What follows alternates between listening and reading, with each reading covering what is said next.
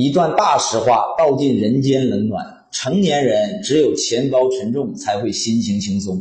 命说生命比钱重要，钱说没钱生不如死，所以钱比命重要。许多什么视金钱为粪土的大道理，其实我们穷人都懂，可迫于现实的残酷，我们无法做到啊。励志这种事情，只有穷人才需要，而富人都在假装劝导穷人放下。富人喜欢说啊，生活的美好是需要用心去感受的。我都无语了。我想说，生活的美好明明是需要用钱才能感受的，好吗？人只有在钱包沉重时，心情才会最轻松，否则你穷一下试试。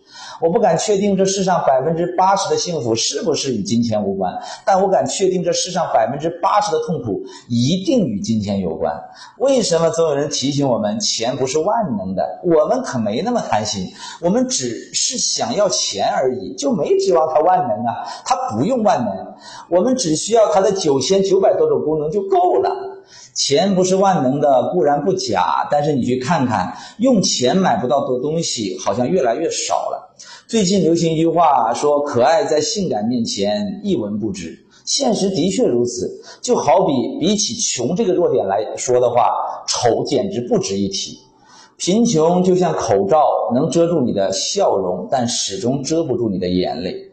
女人跟你说：“我真的不是嫌你穷，我只是觉得咱们性格不合。”别相信那些鬼话，她就是嫌你穷。